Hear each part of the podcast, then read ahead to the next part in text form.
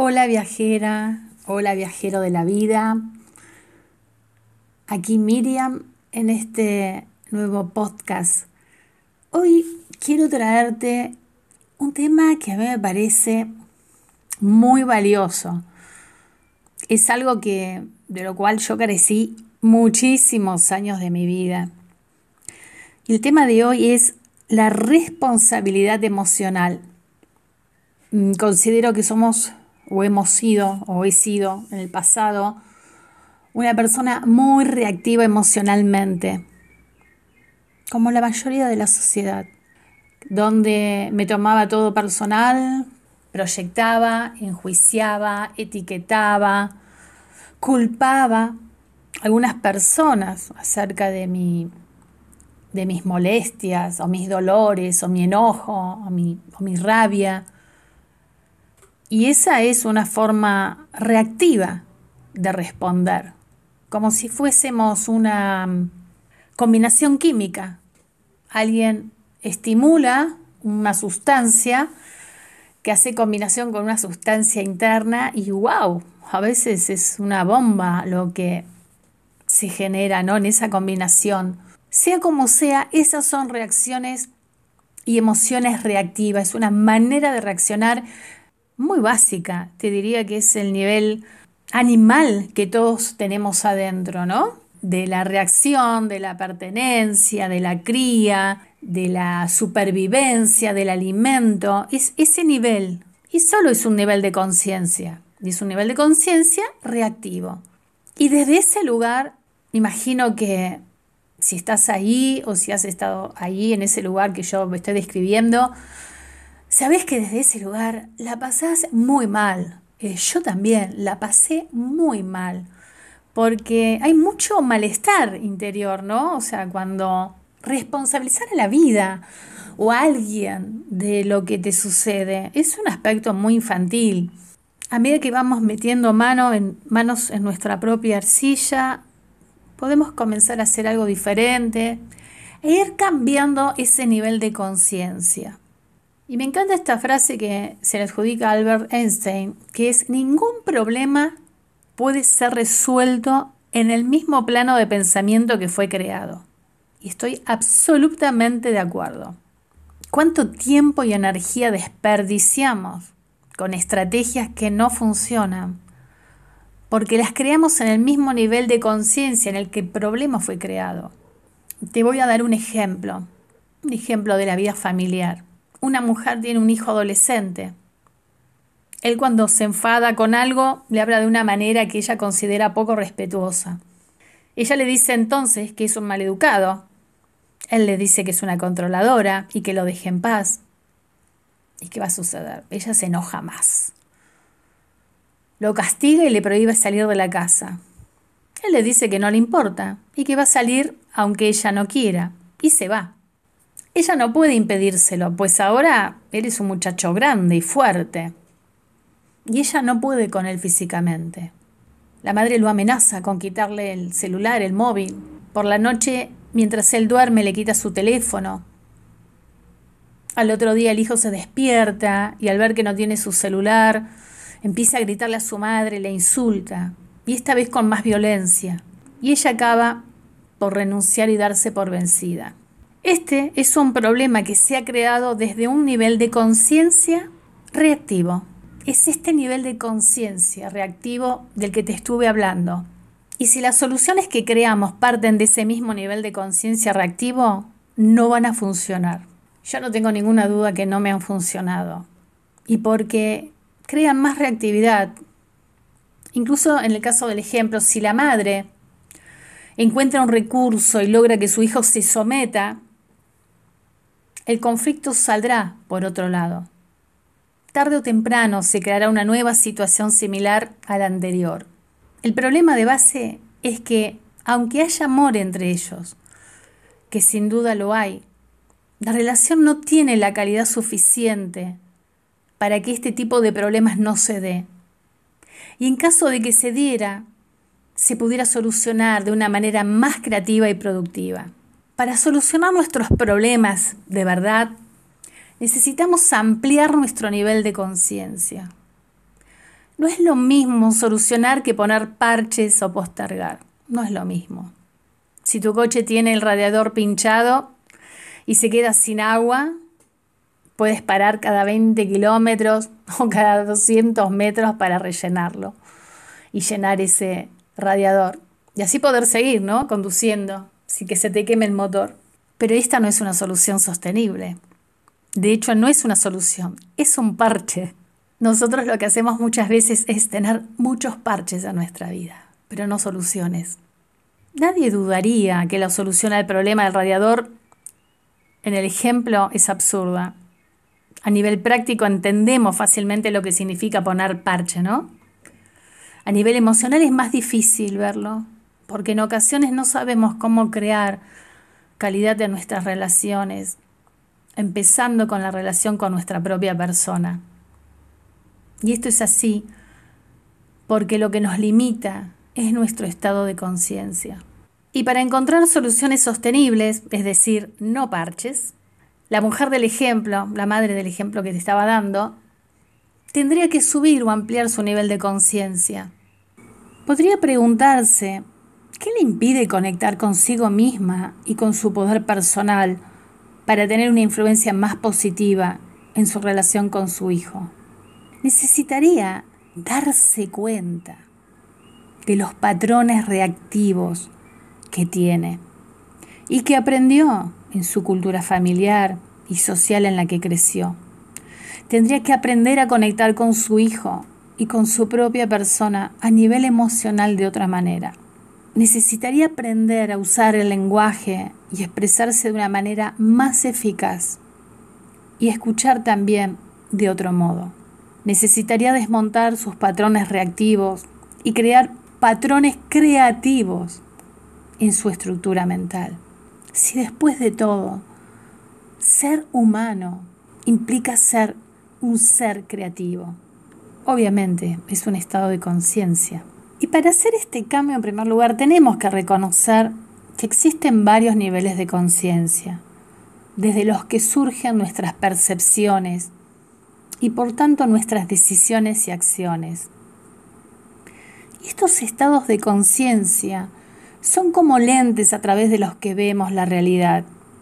Y dependiendo del nivel de conciencia desde el que observamos, veremos una realidad u otra. Es como en esa frase popular que a veces decimos, depende de los lentes con que tengas puesto, es como vemos la vida.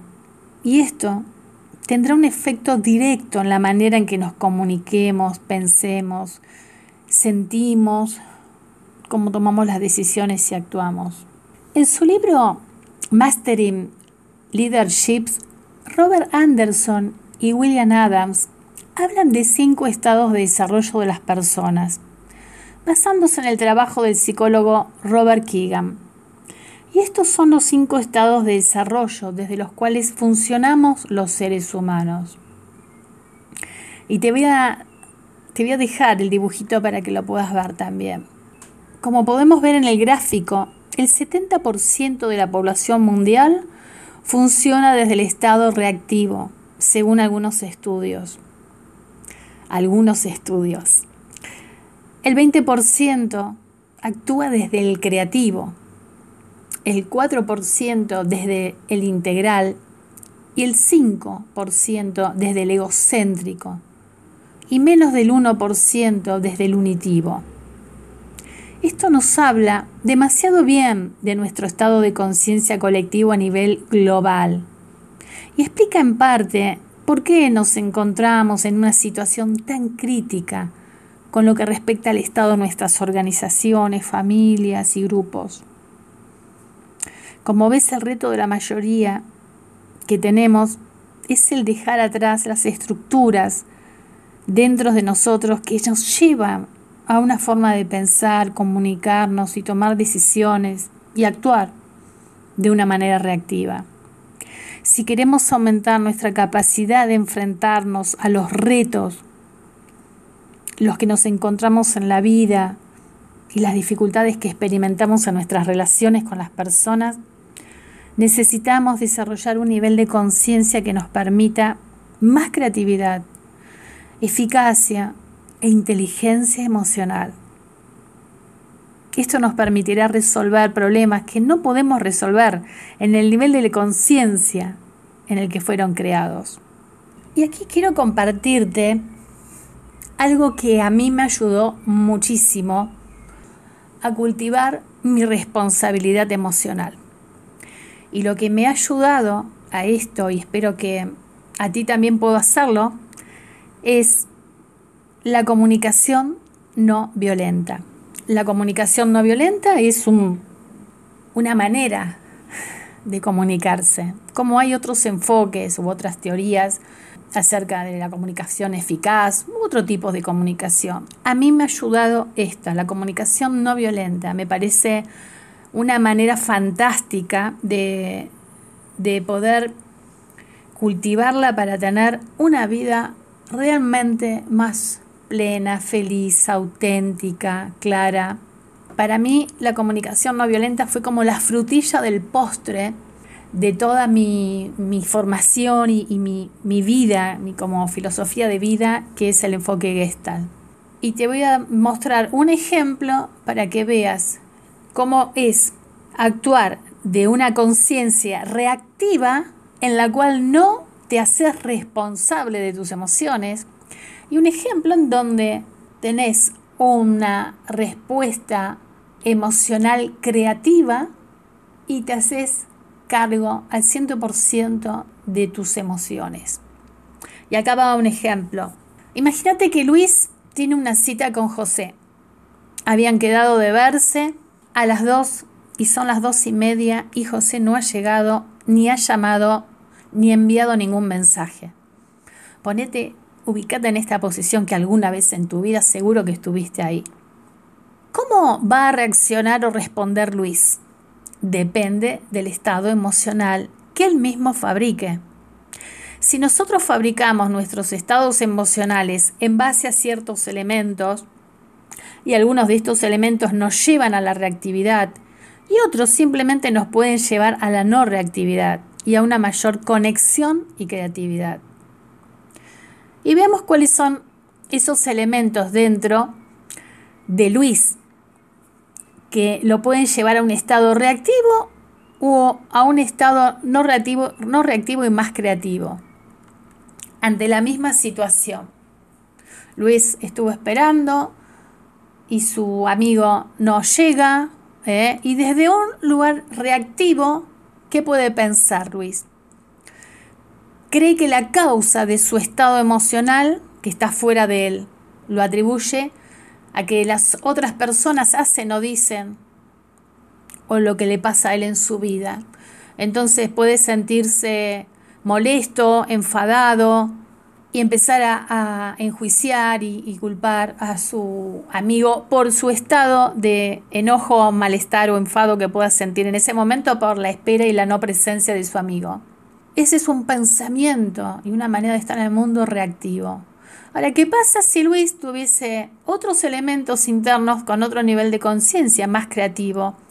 Entonces, podría sentirse molesto, enfadado, pero él sabe que la causa de sus sentimientos está en cómo él interpreta lo que pasa en base a sus valores, al estado de sus necesidades y en base a sus heridas y creencias sobre la vida. Entonces él podría pensar desde su lugar reactivo y dice, estoy molesto con José porque se le olvidó la cita que tenía conmigo. Me parece una falta de respeto. O podría tener una conciencia creativa y hacerse cargo de sus emociones y decir, simplemente, José no vino a la cita y estoy molesto porque para mí es importante el respeto y la consideración por el tiempo de las personas. En este caso, Luis es consciente y expresa que valora el respeto y la consideración y que esa es la causa de su estado emocional. Desde un lugar reactivo, Luis podría tener este pensamiento, esta conciencia. Estoy molesto con José porque se le olvidó la cita que tenía conmigo. Me parece una falta de respeto. Pero también podría tener otro estado de conciencia y pensar, José no vino en la cita y estoy molesto porque podía haber terminado el trabajo que estaba haciendo. Entonces ahí se da cuenta que es conciencia también de las necesidades que tenía, como terminar un trabajo, que no lo estaba pudiendo hacer. O Luis podría pensar desde un lugar reactivo, estoy molesto con José porque se le olvidó la cita que tenía conmigo. No le importo, es un impresentable, un desconsiderado. O Luis podría pensar desde un lugar más consciente y haciéndose cargo de la responsabilidad que tiene sobre sus emociones, sus pensamientos y sus actos. Y pensar, José no vino a la cita. ¿Qué es qué? José no vino a la cita es la descripción del evento. José no vino a la cita. ¿Y qué es eso que primero hacemos? Es la observación. José no vino a la cita. ¿Qué siento yo cuando José no, no, viene a la cita? ¿Qué siento yo? Me conecta con lo que siento. Si yo me conecto con lo que siento, puedo empezar a ver cuál es la necesidad que tengo. Entonces puedo describir, José no vino a la cita y estoy dolido porque me digo a mí mismo que no le importo acá puedo ser consciente yo, ¿no? De que estoy haciendo una descripción, él no vino a la cita, pero también soy consciente de que cómo empiezo mi diálogo interno, ¿no? Puedo empezar a ver cómo, qué empiezo a pensar acerca de esto. Y cómo este pensar, este diálogo, empieza a tocar mi, mi herida emocional y mis creencias.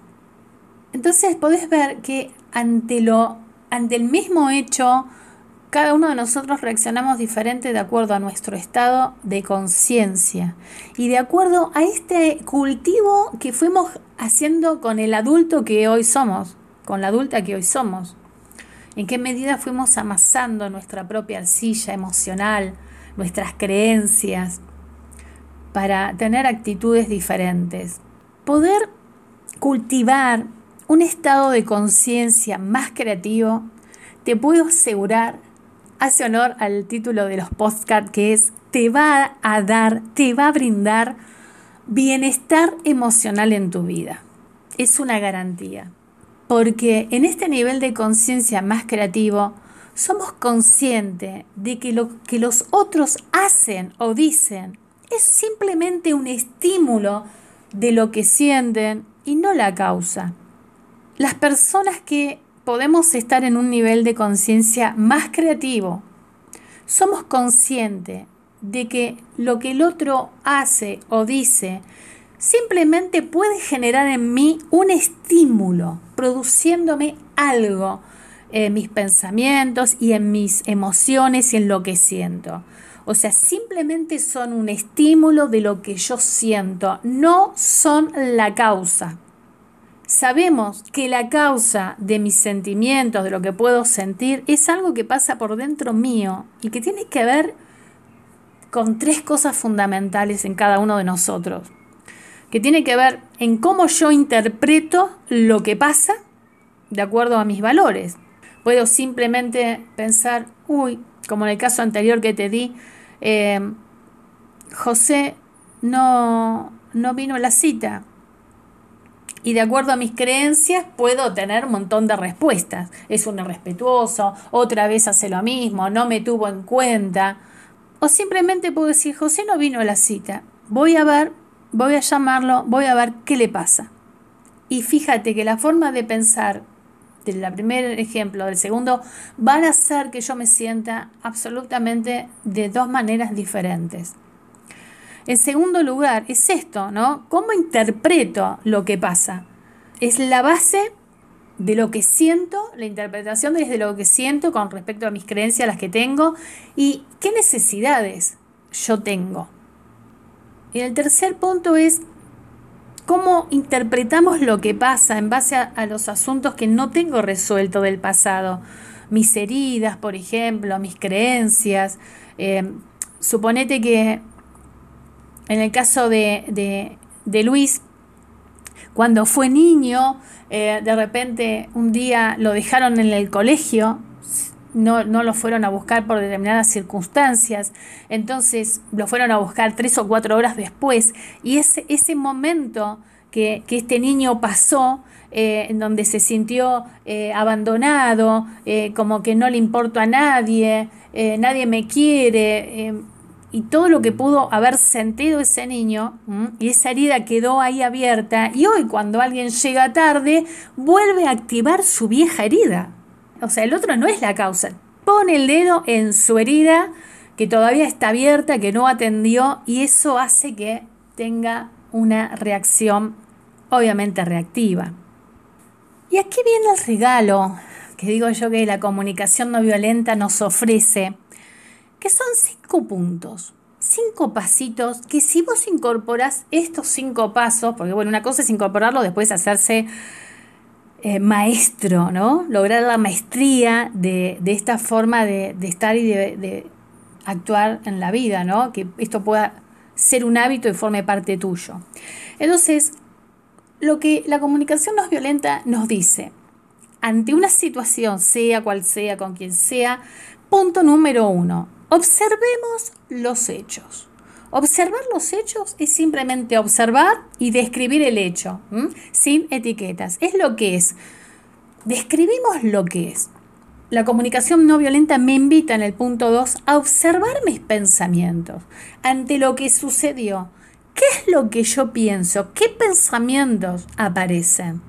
Entonces, observar esos pensamientos es muy interesante porque también me llevan a un trabajo de desarrollo personal como una observadora de ir viendo esos, esos pensamientos y creencias que van viniendo y realmente pueden ser sumamente interesante estar consciente y darnos cuenta de, esas voces que vienen como un Pac-Man, ¿no? A comernos la cabeza. Punto número 3. La comunicación no violenta nos dice, sentí lo que te sucede, percibí tus sentimientos, qué sentís ante esto que sucede. El punto 4, una vez que entro en contacto con, con lo que siento, el punto 4 me va a invitar a ver qué es lo que necesito, qué es lo que necesito, cuál es mi necesidad, la necesidad que tengo con respecto a esto. Y el punto 5 una vez que yo me doy cuenta qué es lo que necesito, llevar a cabo la acción o las acciones para cubrir dicha necesidad. Cinco puntos.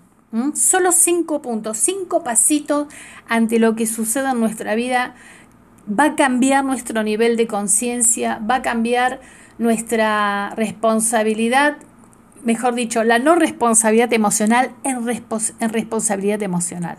Lo resumo de esta manera hechos, pensamientos, sentimientos, necesidades, acciones o estrategias. Para lograr tener este nivel de conciencia y este nivel de responsabilidad emocional ante lo que sucede, esto implica que pueda tener trabajo interior, conocerme, acerca de, las emociones que me van apareciendo, los sentimientos que voy teniendo ante las situaciones, me obliga a meterme ahí con lo que siento. ¿eh? Me siento temeroso, asustada, preocupada, con miedo, avergonzada, confundida, dubitativa, impaciente, o sea, ponerle palabras a aquello que siento. Y también necesito aprender a reconocer las necesidades que eso me genera. Puedo aprender un gran repertorio de sentimientos y emociones, un gran repertorio de necesidades que pueden ser a nivel físico, de emociones, de conexión, de autonomía, de sentido, de significado. Bueno, y por último, la verdad que es un tema mucho más profundo, esto es una síntesis de la síntesis de la síntesis. Entonces te quiero dar el último ejemplo donde intervienen estos cuatro pasos que acabo de, sugerirte, que nos brinda la comunicación no violenta. Ejemplo de una petición en cuatro pasos. Ana, me molesta ver los folletos esparcidos sobre las mesas, porque me gusta que las mesas del local que compartimos entre todos estén ordenadas. ¿Quieres hacer el favor de recoger los folletos y llevártelos al mostrador? Los cuatro pasos ante este ejemplo son, primero, la observación. ¿La observación cuál es? Folletos esparcidos sobre la mesa de un local que compartimos. Punto número dos, sentimiento. ¿Qué, me, ¿Qué siento? ¿Qué me despierta esto? Me molesta, me siento molesta.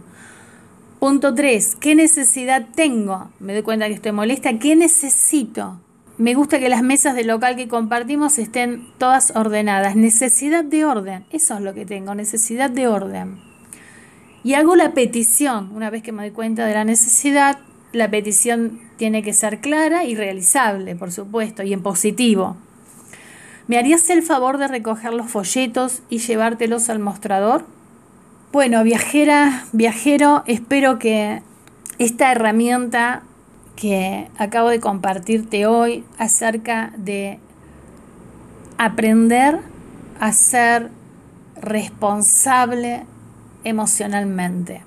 No solamente es emocionalmente, ¿no? Porque en realidad somos, tenemos que aprender a cultivarnos como adultos, a ser responsables de lo que pensamos, de lo que sentimos y de lo que hacemos te invito a que sigamos encontrándonos en otro nuevo podcast. Que tengas una maravillosa semana.